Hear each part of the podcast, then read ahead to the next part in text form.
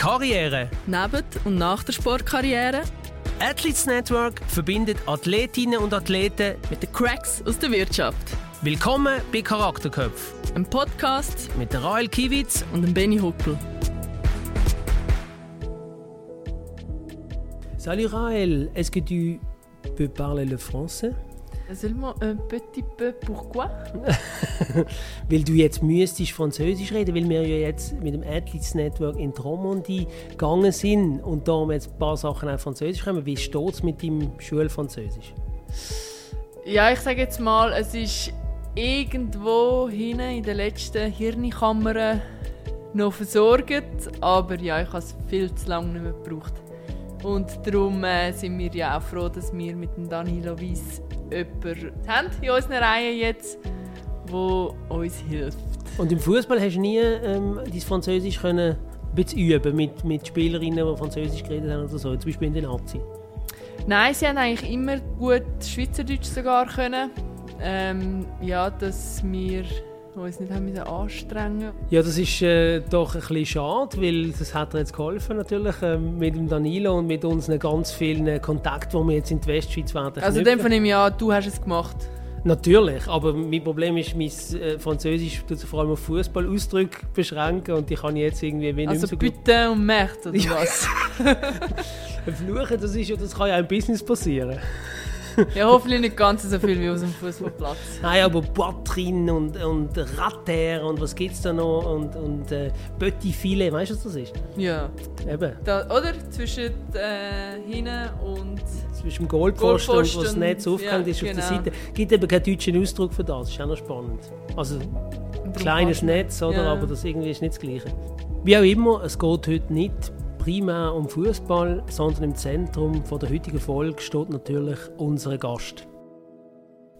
Unsere heutige Gast ist Ambassadorin vom Athletes Network, Paravelofahrerin und dabei sehr erfolgreich. Wie sie mit ihrem Handicap umgeht und ihre Ziele erreicht, nimmt uns mega Wunder. Herzlich willkommen, Florina Rigling.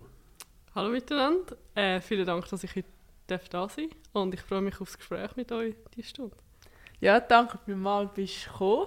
Ähm, und bevor wir aber einsteigen ins Gespräch, auch heute wieder, wir haben das Glöckchen, wo du kannst läuten Wenn wir eine Frage stellen, ja, kannst du schon probieren. Genau, wenn wir eine Frage stellen, wo du nicht willst, darauf eingehen willst, ähm, hang herum, tun wir das Glöckchen läuten, wenn wir tiefer bohren Darum, Benni, leg los. Florina Regling, stell doch du dir mal vor. Äh, ja, ich bin Florina. Ähm, ich bin 26, ich bin in Hedingen aufgewachsen, im Kanton Zürich und mache Leistungssport im Paracycling und nebenan studiere ich im Moment noch im Master Politikwissenschaften. Politik und Umweltwissenschaft oder nur Politikwissenschaft? du hast nachgelesen, ich habe im Bachelor Umweltwissenschaften noch im Nebenfach gehabt, das ist richtig, weil ich sehr einen engen Bezug einfach zur Natur habe. Bio wäre schon immer etwas gewesen, was mich interessiert. Jetzt im Master nur noch Politik ist einfach auch ein bisschen einfacher zu organisieren mit dem Sport. genau. Du hast jetzt bei der Vorstellung ähm, die Spitzensport erwähnt und dein Studium. Wenn jetzt du das möchtest miteinander gewichten, ist das 50-50, ist das äh, 90-10? Wie ist da momentan deine eigene Gewichtung von diesen zwei Sachen? Ja, kommt darauf an, für was man es gewichtet. Also aufwandmäßig ist der Sport ganz klar sehr groß. Ich kann jetzt für Studium nicht sagen, dass es nichts ist. es ist auch viel, aber irgendwie dort nimmt der Sport schon sehr viel Platz ein. Und das Studium ist einfach wie immer klar das Zweite. Also ich tue einfach alles organisieren um das Studium herum. Und gleichzeitig ist es mir extrem wichtig, das Studium zu machen und auch dort gute Leistungen zu bringen. Ähm, von der Bedeutung her für später hat das sicher auch einen hohen Stellenwert. Ähm, aber im Moment ist schon klar, mein Leben dreht sich um den Sport. Ja, fangen wir doch von vorne an. Wie bist du zu dem Sport gekommen überhaupt? Ja, ich bin seit meiner Kindheit sehr polysportiv, schon vor allem Ausdauer-Sachen. Äh, und es ist halt immer darum gegangen, was kann ich machen oder wie kann ich es machen. Und meine Eltern oder meine ganze Familie haben mich dort immer sehr unterstützt, zu schauen, was geht. Und ich habe als Kind auch Velo gefahren, habe halt Rücktritt gebraucht und durch das hatte ich nur sieben Gänge. Und ja, in der Schweiz mit so vielen Hügeln ist das nicht so lässig. Aber ich bin gleich gefahren und ja, ich komme aus einer sportlichen Familie. Meine Schwester, sie hat kein Handicap. Sie hat äh, Leistungssport gemacht im Rudern. Das hat mich einfach immer fasziniert. Aber, ist sie älter als du? Sie ist jünger. Ah, jünger. Ja. Aber dort musste ich wirklich müssen lernen und das war auch, auch schwierig einen Moment lang. Das ist wirklich etwas, das kann ich nicht. Also einfach aufgrund von meinem Handicap, ich habe nur einen Finger an beiden Händen. Äh, und beim Rudern, das Ruder musst du gut können heben, das geht nicht. Und dann habe ich halt doch versucht, meinen Weg zu finden. Und ich bin, sehr, ich bin dann auch an der Uni, viel Cycling, Indoor. Und habe dann auch gemerkt, hey, ich habe mittlerweile einfach auch stärkere Hände. Die Technik hat Fortschritt ja. gemacht. Ähm, bin dann, habe wieder einen Anlauf geholt fürs Velofahren und bin zu meinem Mech, der mich immer begleitet hat.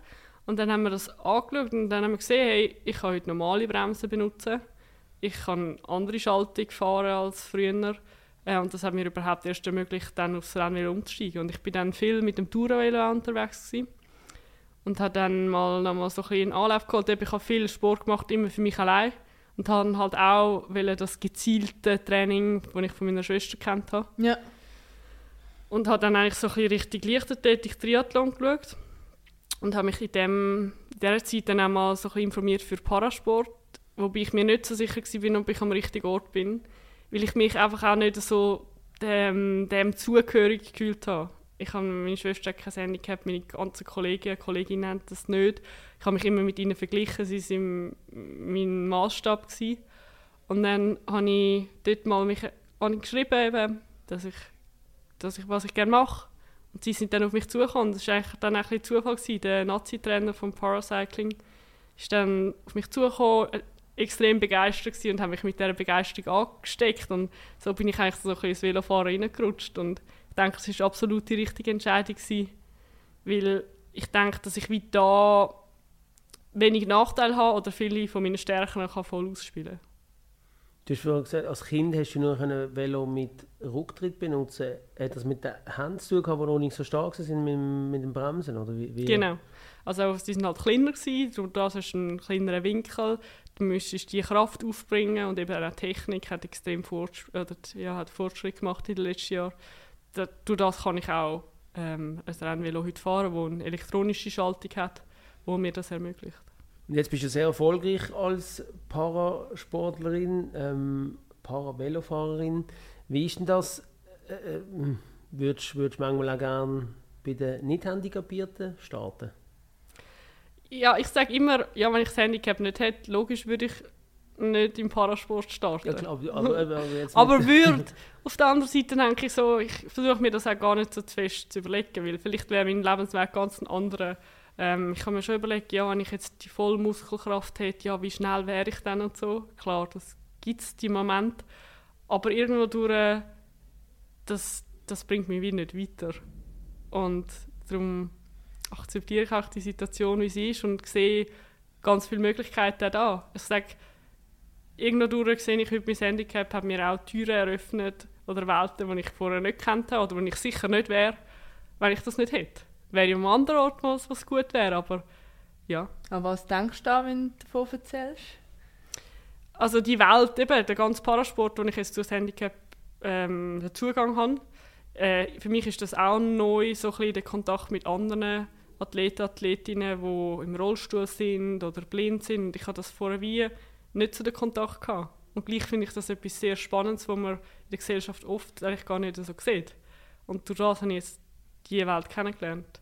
Und andere Welt ohne Handicap, ja eben, vielleicht wäre ich, wäre ich am Rudern, vielleicht auch nicht, vielleicht wäre ich will ich Profi-Pianistin werden. Das ist etwas, was ich jetzt nicht so gut kann. Und Blockflöte spielen kann ich auch nicht. Aber ich sage mir auch immer so ein bisschen, ja, wie viele von uns können super gut Blockflöte spielen, die kein Handicap haben. Und trotzdem haben wir ein erfülltes Leben. Aber in dem Fall hat, die, hat auch das dich interessiert? Du bist ja relativ breit. Also Musik? Interessiert, ja, genau. Ich habe ich hab Musik gemacht. Ich habe als Kind zuerst mit Xylophon angefangen. Ich war im Chor und ich habe dann später noch Hackbrett gespielt. Jetzt nicht so klassisch, wie man sich das vorstellt, so Schweizer Stil, da gibt es extrem viele Möglichkeiten, aber das habe ich auch lange gemacht, ja.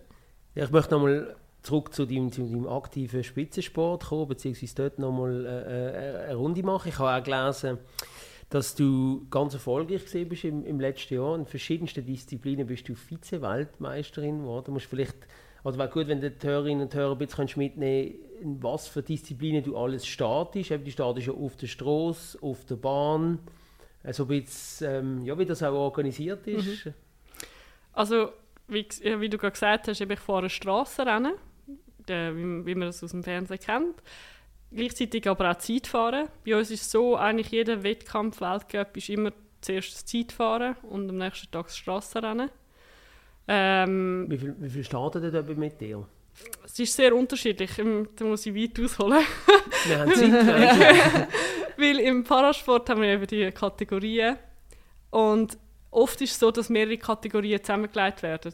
Also ich starte oft, also Kategorien gibt es von 5 bis 1 und 5 ist am wenigsten stark eingeschränkt. Äh, das sind oft Athleten, die vielleicht an einer Hand mit den Fingern, ein paar Finger wenig haben, aber sonst äh, wenig Einschränkung haben. Und dort ist einfach auch das Niveau wahnsinnig hoch. Also auch noch bei den vier Kategorien, bei den Frauen, die fahren so um den Schweizer Rekord herum. Bei den Herren gibt es solche, die im Conti-Team mitfahren können. Ähm, dann, das Eis ist quasi am stärksten eingeschränkt und ich bin in der Kategorie 2, ähm, weil ich einerseits klar das Handicap an der Hand habe, das ich nicht gut ziehen kann, das mich stark einschränkt. Ich kann nicht gut in Wiegetritt, also ich kann wie die Kraft nicht übertragen. Und auf der anderen Seite habe ich auch das Handicap an den Füßen. Durch das kann ich meine ganze Wadenmuskulatur nicht einsetzen. Ähm, ich kann gar nicht? Gar nicht. Also ich kann dort, das ist einfach eine Schätzung, rund 20% Kraftverlust auf jeder Seite. Ich habe wirklich nur den Oberschenkel quasi, wo im Motor ist. Und darum bin ich im 2. Und eben, zurück zu deiner Frage, dann starten mehrere Kategorien zusammen, bei mir von 3 bis 1. Das heisst, ich habe stärkere Fahrerinnen und schwächere Fahrerinnen im, im gleichen Rennen. Das gibt auch nochmal eine andere Dynamik. Ja. Und ja, dann sind wir nämlich so, wenn es viel sind, sind wir vielleicht 20, 25. Also es ist schon nicht wie ein Tour de France-Feld. Ähm, aber ja, es sind ja ganz andere Herausforderungen, Anforderungen. Genau. Und äh, dann fahre ich das Zeitfahren, wenn man allein ist. Genau. Und dann fahre ich auch noch auf der Bahn. Und auf der Bahn gibt es verschiedene Disziplinen. Also es ist auch ein bisschen, bisschen Kategorien abhängig, aber ich fahre 500 Meter. Also das ist eher sehr kurz, was mir eigentlich gar nicht liegt.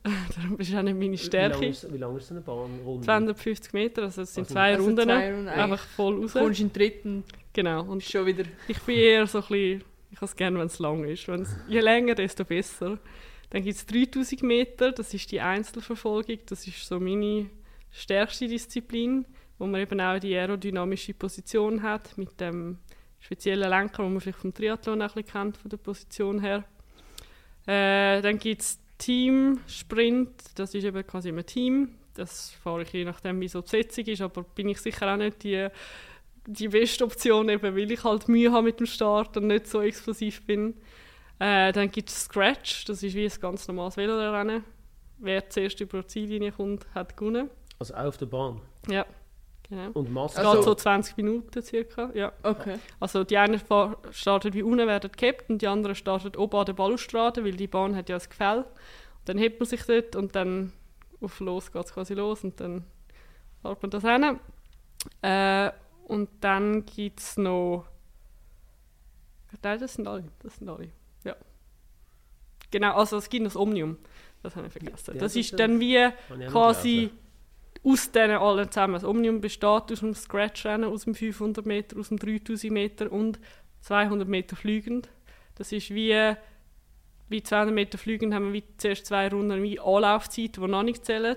Und dann den letzten 200 Metern zählen quasi. Also das heisst, du gehst wie schon beschleunigt in die Runde rein. Du brauchst den Antritt nicht, sozusagen. Genau, und darum bin ich dort ein bisschen stärker, weil mein Nachteil, den ich durch einen schlechten Start habe, ein bisschen wegfällt.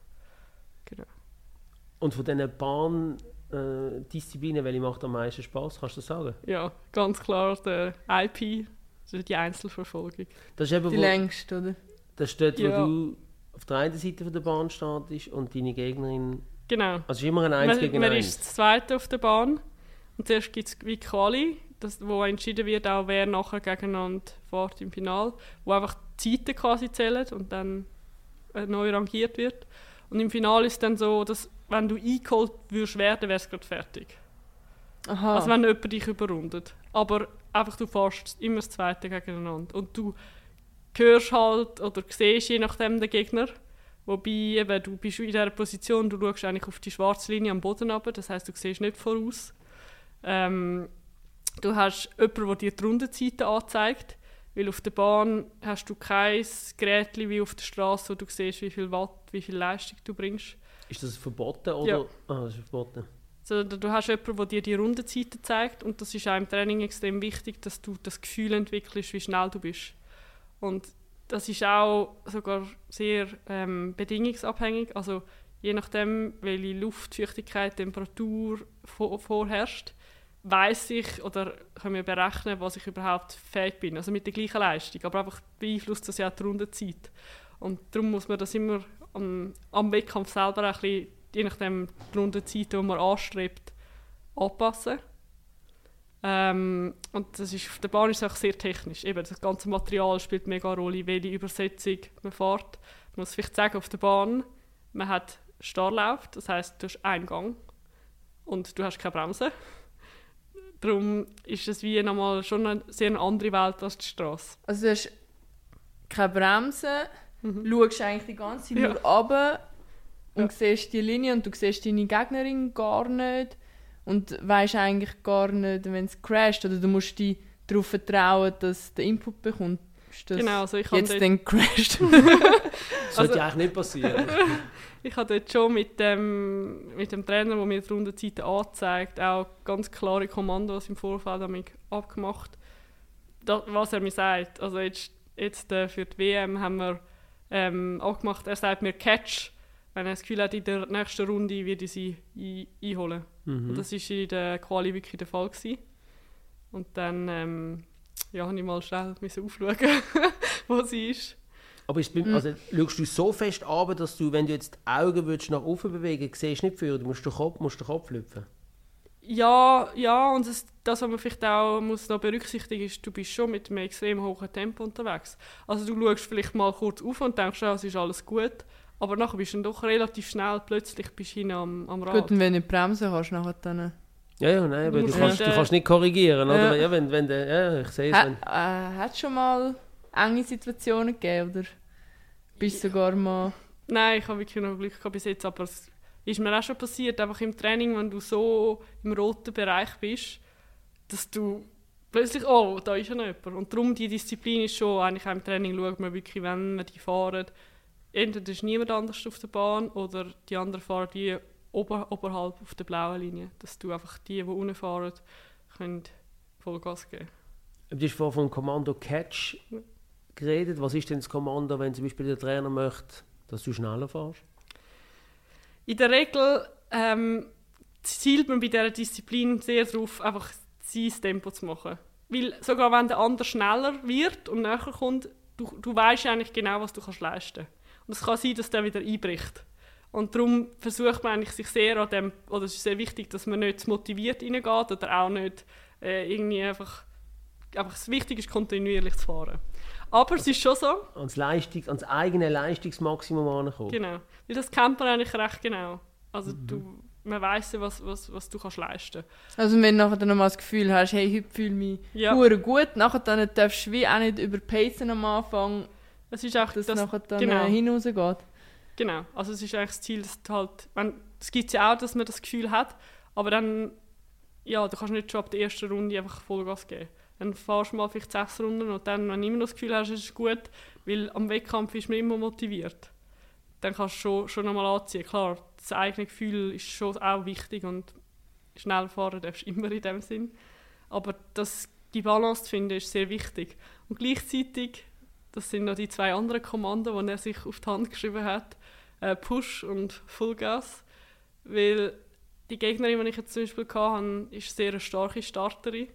Und wir haben ein bisschen Angst gehabt, dass sie die Strategie versucht zu fahren, mich einfach möglichst schnell einzuholen, damit es halt fertig ist. Ja.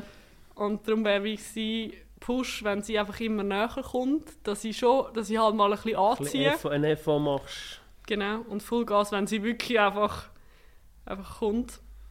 Ähm, ja, und vielleicht die spezielle Situation ist auch, bei der letzten Runde gibt es ein Glöckchen, wie da.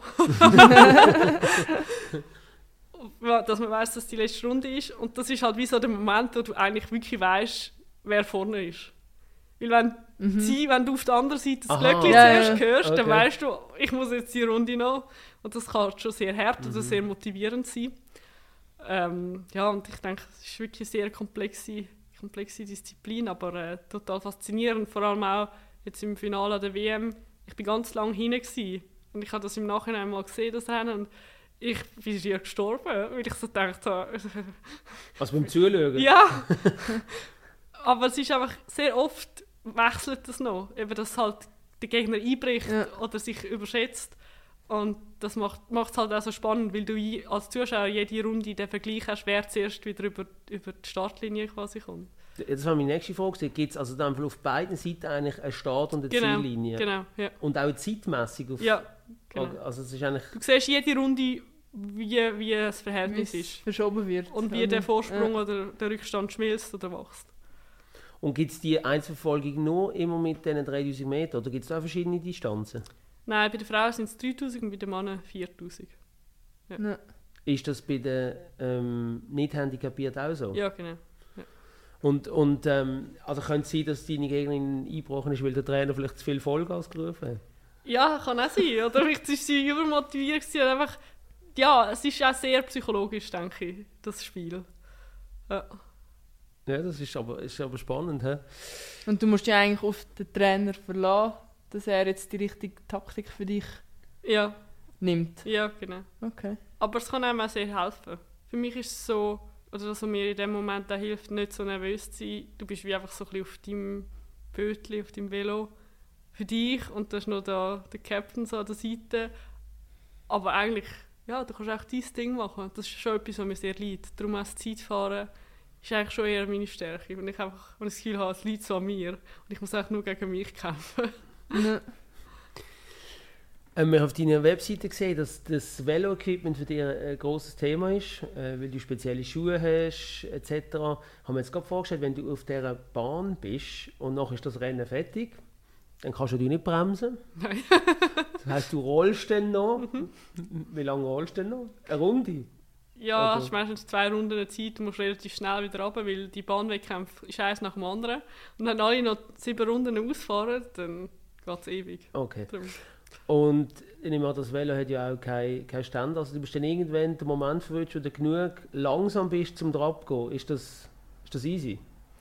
Ja, das, das, ähm, das, das ist gut machbar. Also du hast quasi Bremsen, musst du, indem du Gegendruck gibst auf Pedale. Und dann rollst du dann so richtig Ausgang und dann hebst du dich dort am Geländer, dann klickst du aus. Das, das ähm, lernt man schnell. Also auch du, du fährst auch mit so Klickschuhen? Ja. ja. Und die habe ich gelesen, musst du, musst, ist eine Spezialanfertigung. Mhm. Ist, ist das, äh, bist du, ich sage jetzt mal, an dem Punkt, wo du möchtest sein, oder sagst nein, da wird noch mehr gehen von der Entwicklung? Oder wie fest bist du auch selber involviert in die Entwicklung? Ja, also das ist ein Prozess, der mich, glaube mein Leben lang begleiten wird. Also, weil die Maßschuhe brauche ich auch im Alltag. Ähm, und beim Veloschuhen, dort sind wir, würde ich schon sagen, noch in den Kinderschuhen.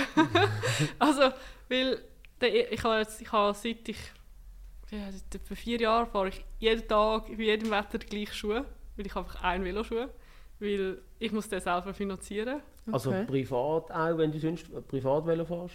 Ja, also wenn ich Klick will, ja, wenn ich Klick, will fahren, dann fahre ich den. Ah, okay. okay. Sonst fahre ich halt dann private Schuhe, aber einfach, die Schuhe sind sehr, sehr teuer. Ja. Also man redet also von einem schlechteren Rennvelo.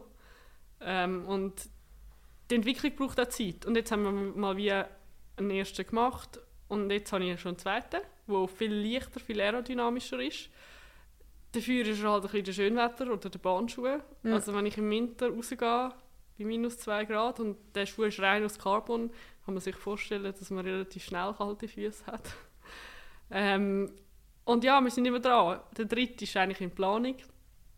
Aber äh, das ist auch ein eine Herausforderung, dass ich immer so ein langfristig muss denken muss. Und wann macht man die Anpassungen oder wann ist ein guter Zeitpunkt, wann muss ich ihn haben? Ja, und du hast ja gesagt, eben, du musst äh, das selber finanzieren äh, musst dann auch die ganze Forschung und Entwicklung an dem Schuh, dass es, dass es besser wird, wie auch selber äh, noch beisteuern oder wie läuft das? Also quasi die Forschung oder Entwicklung ist auch in der, im Herstellungsprozess drin. Okay. Aber es ist schon so, einfach, es ist sehr, sehr an mir. Also bei all diesen Sachen, ich, es, wenn ich es nicht an die Hand nehme und sage, hey, das wäre glaube gut oder das müssen wir noch machen, oder, dann passiert nichts. Ja. Und das andere ist auch, ich bin die Einzige, die kann sagen, wie es ist.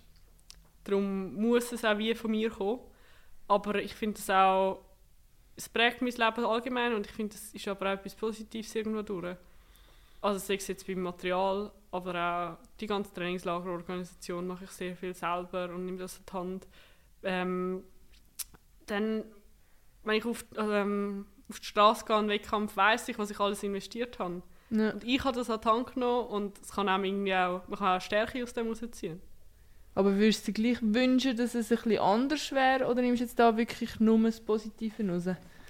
Ja, also klar, so, wenn ich jetzt einfach normale Veloschuhe fahren könnte, das wäre eine extreme Erleichterung oder auch im Alltag, normale Schuhe. Ich, Nein, ich, äh, Entschuldigung, ich habe jetzt nicht auf die Schuhe bezogen, sondern um die ganze Organisation Aha. und alles rundum, was du dort äh, auch lernst und mitnimmst dass du so Eigenverantwortung musst übernehmen musst, aber würdest du schon ein bisschen mehr Unterstützung Klar, gewisse wünschen? Sachen wäre wär schön, wenn, wenn man mehr Unterstützung hätte. Ähm, vor allem, weil es halt einfach auch sehr viel ist mit der Zeit, mit allem rund, rundherum.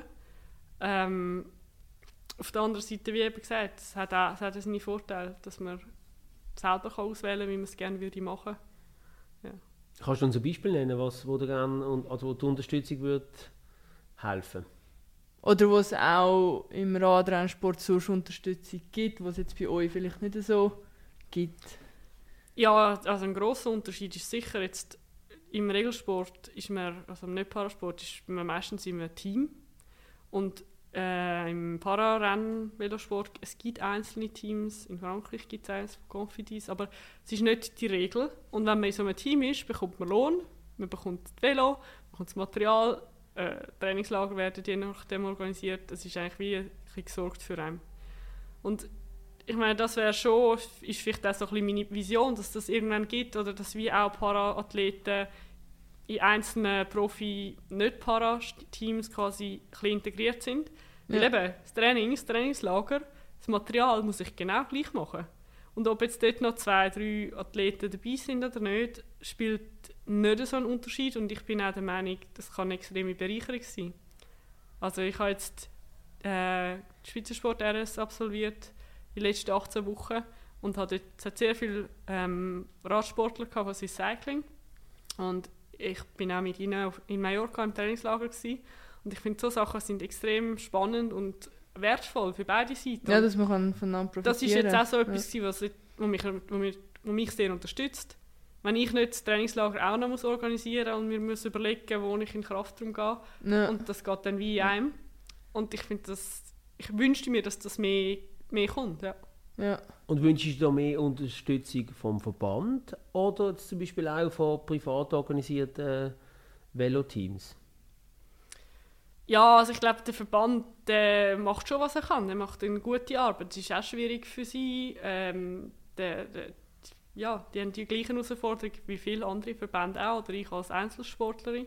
Und andere Veloteams eben, das, das wäre so ein bisschen meine Vision. Vision, dass das irgendwann kommt. Du hast vorhin den Lohn angesprochen, wo gewisse Fahrerinnen haben, die bei einem Team sind. Wie, wie finanzierst denn du die Spitzensport? Wie, wie, wie, wie läuft das? Sorry, wenn ich so frage. Also wie, wie hast du das aufgeleistet? Das nimmt mich wunder. Äh, ja, das muss man sich wirklich überlegen, ich studiere. Also da kommt schon mal nicht so viel rein.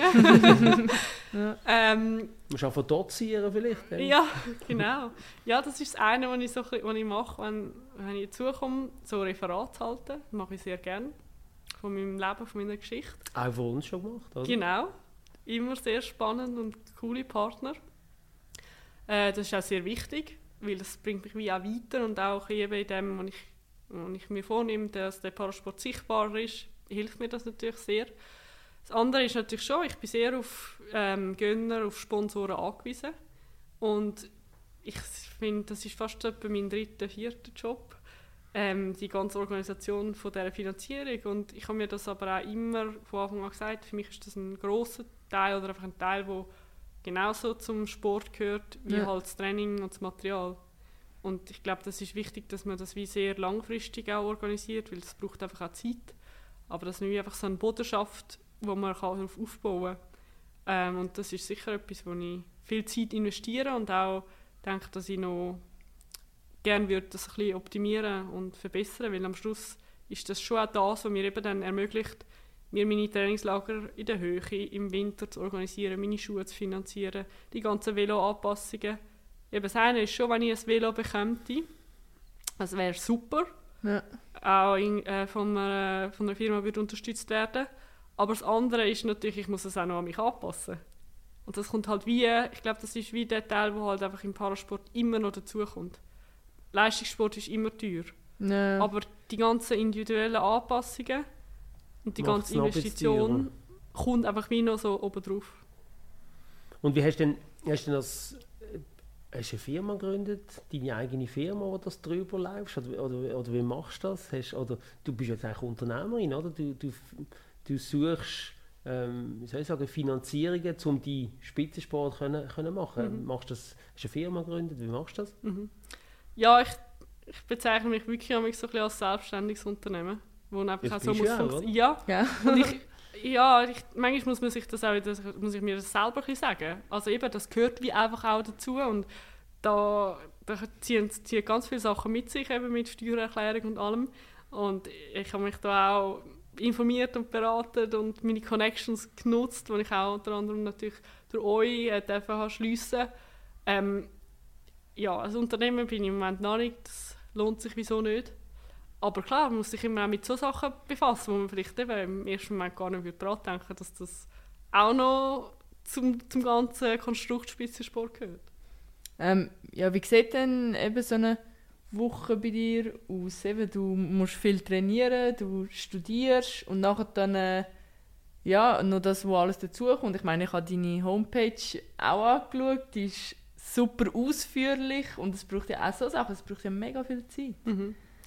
Ja, meine Wochen sind sicher immer voll und ich stehe früh auf, damit der Tag genug lang ist.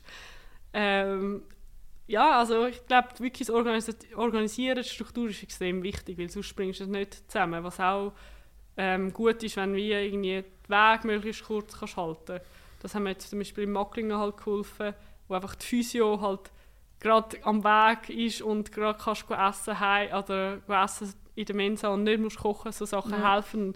Dort, wenn ich daheim bin, hilft dort sicher auch meine Familie sehr, die mich total unterstützt. Ähm, ja, ich, ich stehe auf, ich trainiere, ich komme schon Mittag heim. Meistens gehe ich am Nachmittag dann nochmal ins zweite Training. Ja. Und dann am Abend tue ich vielleicht noch für die Familie kochen, noch posten, dann muss ich vielleicht noch schnell die Physio, dann muss ich das Velo vielleicht zu mich bringen, ich muss vielleicht die Schuhe anpassen, dann muss ich vielleicht noch ein Training auf die Bahn, auf Grenchen. Das ist auch ein langer Weg hin und zurück musst du dich auch organisieren, hast du ein Auto, hast du kein Auto, gehst mit dem Zug, was machst du mit dem Velo. Äh, mir wird es nicht langweilig und bei der Uni ist es auch so, dass ich oft während der Phase, in ich viel trainiere, habe ich zwar schon auch zwischendurch Zeit, aber ich, ich mag einfach gar nicht. Und darum ist die Uni dann meistens so in der Erholungswoche, wenn ich auch mehr Zeit habe, äh, muss ich einfach dann dort, dort investieren. Und dann okay. eben nebendurch hast du vielleicht noch einen Vortrag oder eine Einladung sonst und äh, zur Sportpsychologin und gleichzeitig finde ich auch, sind es ja Sachen, die einem viel Energie geben können. Wie wichtig ist denn für dich, dass man kannst mit Freunden etwas machen oder geht das wie ein bisschen unter? Oder hast du dort auch einen guten Ausgleich? Nein, ich denke, das ist schon sehr wichtig. Ähm, dass man also weißt, manchmal macht man es ja gar nicht extra. Man, man findet einfach keine Zeit und nachher genau. sind wieder zwei Wochen durch und... Genau. Ja, ich glaube, wie, dass man halt, wenn dann die zwei Wochen durch sind, sich auch wieder die Zeit nimmt oder ich wie so weiss, ah, jetzt ist wieder eine Erholungswoche, dass ich dann, ja, die Woche fühlt sich dann meistens durch so Sachen. Ja. Halt, weil das schon, schon auch sehr wichtig ist, noch einfach ein bisschen etwas anderes haben. Und darum eben auch das Studium, ich finde das nicht nur schlecht, weil ich mich einfach nicht nur über das Velofahren definiere, weil einfach auch, dort läuft es nicht immer gleich gut. Und wenn es im Training nicht läuft und das Einzige ist und dann den ganzen Tag so beeinflusst, finde ich das schwierig. Und darum finde ich das schon, schon wichtig, noch andere Sachen zu haben. Ich arbeite gerne bei uns im Garten, ähm, so Sachen. Über was sollst du denn sonst noch definieren? Du kannst dich nicht nur über das Wellenfahren ja. definieren. Ja, eben, also zum einen ist mein Studium von Politikwissenschaften ähm, so ein bisschen mein allgemeines Engagement für Parasport oder Menschen mit einem Handicap. Ähm, was machst du konkret? ich habe eben durch die Vorträge immer wieder Gelegenheiten oder ich habe jetzt auch Anfragen gehabt von gewissen Organisationen, die mich irgendwie organisi organisier äh, engagieren, um für sie äh, einen Vortrag zu halten oder ein Video zu machen. Äh, ich glaube, die ganzen Events auch vom Athlete Network bin ich ja schon einmal der Parateil quasi, wo das so ein bisschen unter Gesellschaft bringt. Ich hoffe, da bist du nicht mehr lange allein. Ja, das hoffe ich auch, aber ich glaube, es tut sich schon ein bisschen etwas. Äh, aber irgendwann ist es sehr lässig, wenn man so ein bisschen Platz hat, um etwas zu kreieren, weil es einfach noch ein, bisschen ein leeres Blatt Papier ist. Äh, und sonst definieren, eben, ich bin sehr gerne in der Natur, ich habe einen engen Bezug, wir wohnen das auch ein bisschen draussen, der Garten ist mir wichtig, ich kenne sehr viele Pflanzen, Bäume, ähm, ich bin gerne in den Bergen unterwegs, Bergsteigen, einfach boysportiv unterwegs, ja, ich interessiere mich für Kunst, eben, ich habe Musik gemacht, ich bin früher noch geritten. Es gibt sehr viel, ich bin wirklich sehr breit interessiert. Mhm. Was kannst du uns erzählen betreffend Menschen, die auf dich zugekommen sind und dann du gemerkt hast, dass sie nicht genau wissen, wie sie jetzt das sollen fragen oder wie äh, sie mit dir sollen umgehen ähm, ähm, Was sind so die besten Beispiele und was sind vielleicht auch die schlechtesten Beispiele? Also die besten sind sicher einfach, wenn man einfach auf einem zukommt und fragt. Also eine gewisse Offenheit. Und gibt es keine falschen Fragen? Für mich gibt es nicht, wenn man es höflich formuliert, finde ich nicht. Und das versuche ich mir auch immer zu sagen in einer Situation, wenn ich das Gefühl habe, es war jetzt ein komisch, gewesen, mir zu überlegen, ja, die Person hat sich interessiert und sie hat sich etwas überlegt und sie, also das böse meinen, das gibt es ja in den wenigsten Fällen, ähm, das würde mir dann auch spüren, aber einfach so, das so zu sehen, dass es ja ein Interesse ist und schwierig ist für die Person, wie macht sie das? Aber sie hat es gleich gemacht. Und umgekehrt ist das auch für mich ein, ein Learning jetzt, wenn ich eben mit im Kontakt mit anderen Parathleten, dass ich plötzlich in dieser Situation bin. Und ich habe das vorher nicht so, ja, ja, wie soll ich das denn fragen? Aha, genau, so, ähm, mm. du machst jetzt nicht das ganz genau. ja, und das ist auch...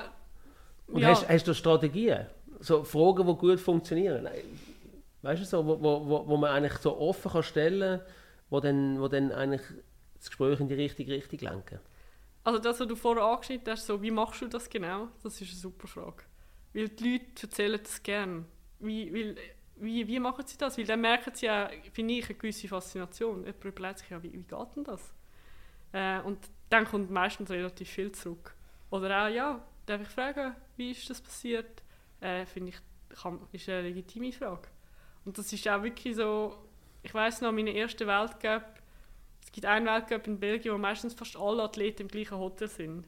Und dann geht man in die Mensa und steht in der Reihe und vorne ist jemand an der Krücke und hinten im Rollstuhl und der dritte ist äh, eine Sehbeeinträchtigung und hat jemanden, der ihn begleitet und das ist, hat mich schon wahnsinnig fasziniert. Irgendwie einfach so, ja, und das, das ähm, hilft mir irgendwie auch im Umgang mit anderen. Ja. Spannend. Und eben die, die, die Fragen, die nicht so gut sind, die haben wir jetzt noch nicht. Gibt es die nicht oder willst du nicht beantworten? Die nicht so gut sind. Ja, ich oder, glaub, oder negative Erfahrungen, die du auch gemacht hast? Ich würde nicht sagen, dass es eine negative Erfahrung ist, aber es ist ein Beispiel, wo ich immer selber muss lachen wenn es mir passiert. Heute zwar auch weniger, weil es nicht mehr so viel Bargeld gilt, aber wenn ich, mich, wenn ich noch jünger war, bin, irgendetwas bin posten und dann meine Hände hergehabt habe für das Rückgeld, gibt es Leute, die nichts merken oder die sich nicht anmerken wollen und es gibt Leute, die mir das Geld geben und dann wirklich zusammenzucken. Und dann schauen sie mich so an und sie entschuldigen sich vielleicht oder so.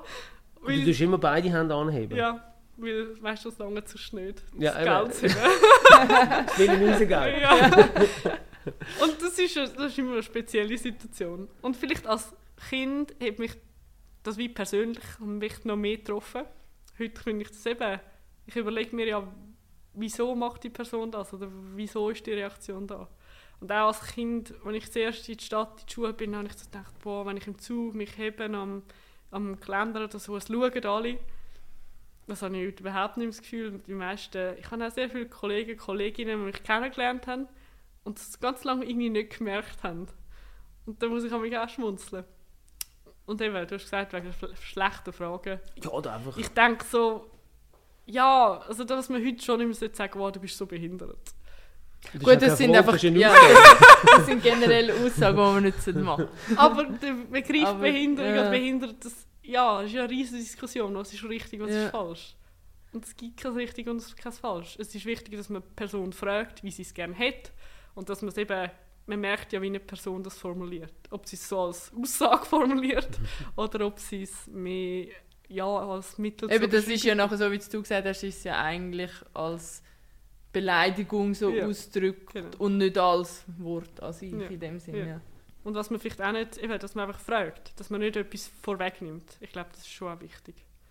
Ja, ich meine, ja, ich glaube, wenn man, wenn man fragt, dann und offen fragt, nicht suggestiv, dann kann man, dann kann man nicht so viel falsch machen, habe ich das Gefühl. Genau, weil ich finde auch, dass auch für uns als andere Seite, dass man das auch so sieht. Die Person will etwas helfen, sie fragt, sie hat irgendein Interesse. Und auch wenn man das Gefühl hat, ja, das kann ich selber, ja, also im anderen Kontext, man fragt auch, jemand, kann ich ihnen helfen, einsteigen oder etwas tragen oder so. Also, Du, ich wollte noch ähm, auf, die, auf die Bachelor in, in, in Politikwissenschaften ähm, eingehen. Was, jetzt bist du ja studieren am Master. Wenn du fertig bist, was machst du mit dem? Es ist ja gut, dass du mich das so fragst, weil die meisten sagen, du wirst doch Bundesrätin, oder? das ist auch keine Frage. Du hast viele Kolleginnen, die Aussagen machen und keine Fragen stellen. Ja, mit Politikwissenschaften ist man halt nicht wie eine Medizin, wo klar ist, was nachher äh, so der Beruf ist. Aber das ist auch ein Motivation, wieso ich es eigentlich gewählt habe. Weil du hast extrem viele Möglichkeiten. Also Journalismus ist eine Option, die mich sicher interessieren ja. würde. Du kannst auf Bern arbeiten, du kannst in Diplomatie, ist eigentlich schon etwas Spannendes. Äh, ist für mich jetzt ein bisschen mit Sport ein schwierig. So, ein, so ein Auto, wo CC hinter drauf ja. oder CD oder wie das heißt. man, man kann immer so schnell fahren, wie man will. Ja, genau. Ähm, ja, du kannst in die Forschung gehen, das will ich lieber nicht. Ich sehe mich schon so ein an einer Schnittstelle irgendwo. Und jetzt auch durch den Sport sehe ich plötzlich Weg, wenn ich das Gefühl habe, mal, das wäre eigentlich spannend, weil ich das Gefühl habe, ich bringe die Sicht als Athletin mit, ich kenne die politikwissenschaftliche Sicht und ich sehe mich an einer Schnittstelle. Der Beruf gibt es wahrscheinlich nicht so den Namen. Also ob es jetzt in einem Verband ist oder eben Journalist ist, ich kann mir auch vorstellen, noch Trainerinnen-Ausbildung zu machen. Ja. Es gibt nicht so viele Trainerinnen und es gibt auch nicht so viele Paratrainerinnen. Ob die jetzt im Parasport nachher selber aktiv sind oder im Regelsport, äh, ja, es spielt auch keinen Unterschied. Ähm, so Mediation finde ich schon etwas Spannendes, einfach mit Menschen zu arbeiten. Das ist etwas, was ich denke, liegt mir, ist eher eine Stärke von mir, so das Gegenüber zu spüren und zu vermitteln in schwierigen Situationen. Ja, im Moment ist es eigentlich schön, weil ich das Gefühl habe, ich kann jetzt das Studium mal fertig machen und das auf mich zukommen lassen. Ohne dass es bedeutet, dass ich so im Liegestuhl sitze und mal warte, was vom Himmel abgeht. Weil ich schon auch immer aktiv bin und mir versuche, Türen aufzumachen und mich umschauen. Generell versuche ich wirklich einfach Möglichkeiten zu schaffen. Ja. Du hast, äh. von Bundesrat, sorry, du hast von Bundesrat angesprochen, Bundesrätin. Ist denn das ein Ziel? Doch dir? eine Option. ich habe also wenn mich jetzt vor fünf, sechs Jahren gefragt hast, habe ich immer ganz klar gesagt, nein. Heute bin ich so, vielleicht, aber ich finde, ich kann nicht sagen, ich werde Bundesrätin. Das ist, finde ich, ist kein Job, wo man sagt, ich werde Bundesrätin, sondern wenn es sich ergibt, wenn man dort reinrutscht, kann das super sein. Aber ich würde nicht sagen, ich bin die nächste Bundesrätin. Das ist eine sehr schweizerische Antwort. Wenn man dort reinrutscht, hast, führst du dann schon ein politisches Amt ausnehmen? Nein. Auf Gemeinsebene? Nein, nein. Und ich, eben, ich bin eigentlich schon immer noch sehr der Meinung, ich will nicht aktive Politik. Ich bin gerne hinten dran in der Politikberatung oder so, oder Mediation, oder ich meine, ein Bundesrat, die Bundesrätin hat einen ganzen Stab von Leuten, die sie beraten. Aber so. trotzdem gibst du ja gerne Speeches und also es würde ja passen, würde es ja schon noch. Florina, wir müssen da glaube ich ein bisschen arbeiten, dass du diesen Traum ein bisschen mehr formulieren kannst. gut. Ich komme dann in, weiß nicht, zehn Jahren noch mal ins Podcast. Nein, aber ähm, eben Velofahren willst du jetzt schon noch ein Zeitchen, nehme ich an. Und der Master, wie lange hast du jetzt noch? Im Moment an der Masterarbeit. Ja. Und das Ziel ist halt wie 24 haben wir die Rad-WM in Zürich und Paralympics. In diesem Frühlingssemester ähm, eigentlich voll auf den Sport setzen. Ja. Und nachher im Herbst muss ich noch das Modul nachholen und dann bin ich dann fertig. Also jetzt, ja, nicht mehr lang, eineinhalb Jahre. Und nachher möchte ich schon mal auf den Sport setzen vor allem einfach so ein bisschen befreit sein. Weil jetzt ist das halt schon immer so ein bisschen im Hinterkopf. Ich glaube schon, dass ich relativ schnell, auch wenn ich das abgeschlossen habe, wie, mir irgendetwas wird suchen Teilzeit, vielleicht dann werde ich sicher auch dem Athletes Network nochmal dankbar sein, um dort irgendwie einen, einen Weg zu finden. Das werden wir schaffen. Wie? Das werden wir zusammen schaffen. So Aber ja, genau auf das wollte ich eben raus, ob du überhaupt könntest, nichts neben dem Radsport noch machen Nein, ich glaube... Äh, so, eben, du bist so ein Duracell-Häschen. ja, eben, ich denke, etwas, was ich sehr gerne machen ist mal noch Spanisch lernen. Wenn ich wirklich einfach so den Kopf dafür habe und nicht eben einfach... Im Moment, es geht ja immer alles und es funktioniert alles. Aber ich finde es auch mega schön, wenn es nicht einfach nur muss. Wenn es einmal einfach gut ist, so wie es ist und so ein bisschen Druck wegfällt. Ja. Weil es ist natürlich schon so, ich bin sehr, sehr eingespannt auf den Spitzensport setzen nach deiner, ähm, nach deiner Master, also nach dem Abschluss vom Studium, habe ich gehört. Hast du schon eine, machst du schon Gedanken, wie lange das noch möchtest machen? Nein, im Moment, also 2028 wäre Los Angeles Paralympics. Ich denke, die strebe ich schon an. Einfach weil, ja, die Qualifikation ist sehr schwierig für die Paralympics. Eigentlich, ja, wie bei den meisten, bis man mal dort ist, ist es einfach schon ein riesiger Schritt ich weiß nicht, ob es mit Paris klappt. Ich meine, ich habe sicher gute Chancen, aber es geht noch lang und es ist, die Qualifikation ist auch komplex, weil ich stehe in Konkurrenz mit vielen anderen Athletinnen und es kommt darauf an, wie viele Plätze die Schweiz hat. Und bei den letzten Paralympics hat es zwei Plätze für Velofahrerinnen gehabt, Frauen. Insgesamt? Insgesamt. Und also egal von diesen 1 bis 5? 1 äh... bis 5 und dann noch, es gibt Leute, die Handbike fahren, also Athleten, Athletinnen, die im Rollstuhl sind. Aha. Es gibt äh, und die Athleten, gehören die gehören dazu, es gibt Tandem. Es gibt aber, aber nachher dann ist ja, nachher dann wissen sie ja eigentlich gar nicht, welche Sportart wie viele Starterinnen haben, oder?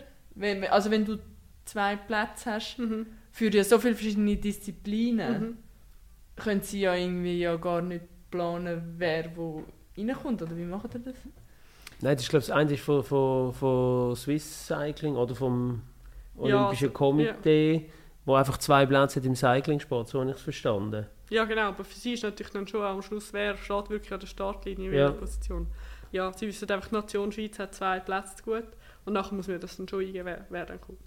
Und das wird selektioniert auf Medaillenchancen, oder? Äh, Medaillenchancen sind ein sehr wichtiges Kriterium, ja. Äh, Was sind weitere? Ja, also ich glaube, das ist das Hauptkriterium vor dem Verlauf. Eben, es kommt immer darauf an, wie, wie, wer in diesem Rennen hinein ist. Also je nachdem mhm. müssen andere Kriterien dazugezogen werden. Wenn es sehr eng ist oder wenn es eh genug Platz hat, ist klar. Ja. Und die ursprüngliche Frage war, ob ich, wie lange ich das noch wie lange machen du das noch machen möchtest. Wir genau. haben jetzt mal 2028 gehört, aber mit einem sehr ungewissen Ausgang, ob du dort wirklich dabei bist. Ja, also eben, darum muss man es vorzunehmen. Gut, fünf Jahre, gell? Ja, aber bei, bei 24, jetzt, so wie ich es gehört habe, sind ja die Kriterien gleich, oder? Ja, ja. Also es ist überhaupt nicht sicher. Ich habe sehr gute Resultate, aber das braucht jetzt noch ein bisschen. Was können wir machen, um dich zu unterstützen? ich glaube, ihr unterstützt mich auch sowieso in meiner ähm, Entwicklung als Athletin. Eben weil ihr genau den Boden oder vielleicht dort mich unterstützt, das Netzwerk aufzubauen, äh, Partner zu finden, was sehr wichtig ist, weil einfach so ins Grüne raus. Es gibt so viel, der Konkurrenzkampf ist so hoch. Und einfach die persönlichen Kontakte sind sehr wichtig und halt eben auch später, wenn, jetzt, wenn es jetzt um ein Praktikum oder einen Job geht, ich glaube, dort spielen die schon eine wichtige Rolle. Und das, das ähm, eben, wie gesagt, das habe ich vorher angesprochen, am Schluss entscheidet das auch ein bisschen über, über meine finanzielle Situation. Danke vielmals. Sehr, sehr spannend gewesen super schnell vorbeigegangen. Ja, ich, ich schaue auf die Uhr und denke, das kann jetzt fast nicht sein, dass das schon wieder vorbei ist. Aber es ist tatsächlich so. Florina, herzlichen Dank, dass du da bist, dass du uns so kompetent, ausführlich und informativ Auskunft gegeben hast. Mega cool gewesen. Und alles Gute bei deiner Erreichung von deinen Zielen und in deinem weiteren Fortgang von deiner Karriere, sei es beruflich oder auch sportlich. Ja, merci euch mal. Wirklich eine schnelle Stunde.